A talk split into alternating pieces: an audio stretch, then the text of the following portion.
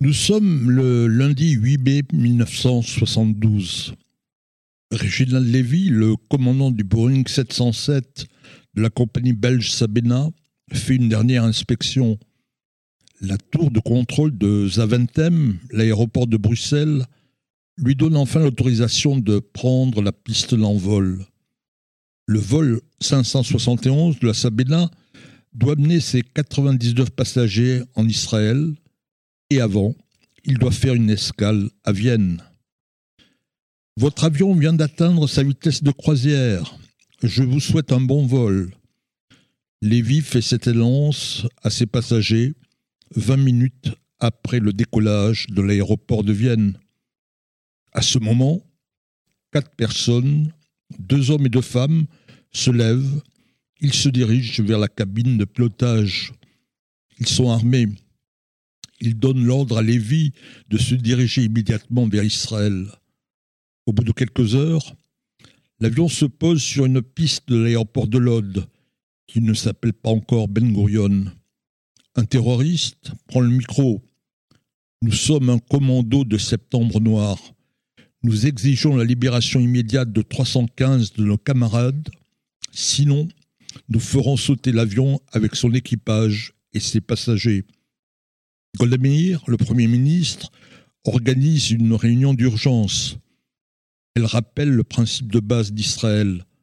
Pas question, pas question de négocier avec les terroristes, mais en même temps, il faut sauver les otages. Tsahal n'a jamais été confronté à cette situation.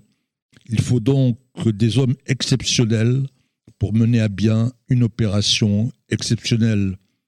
Golda va faire appel à la Sayeret Matkal. C'est l'unité d'élite qui est directement rattachée à l'état-major.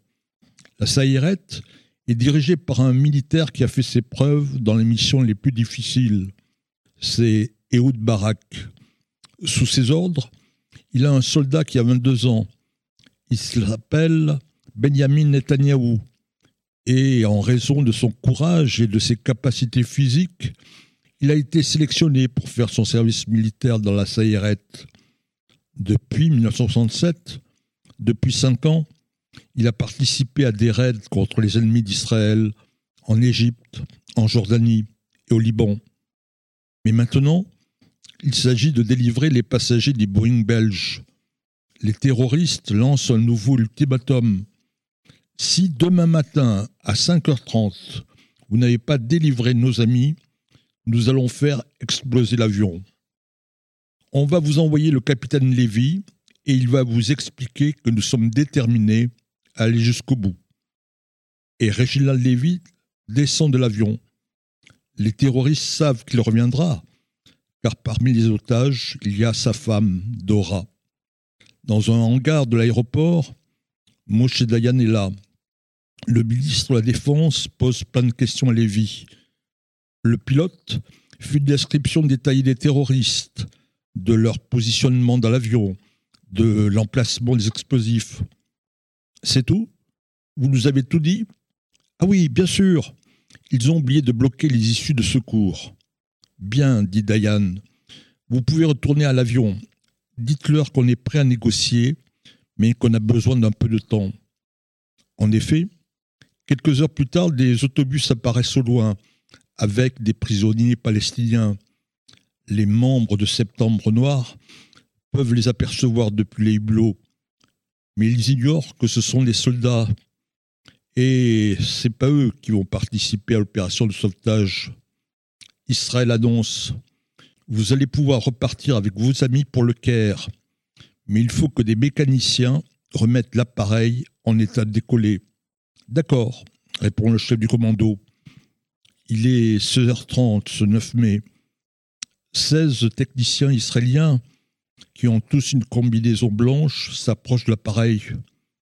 Mais ils ont leurs armes dans le dos, car c'est bien sûr la Sayeret Batkal.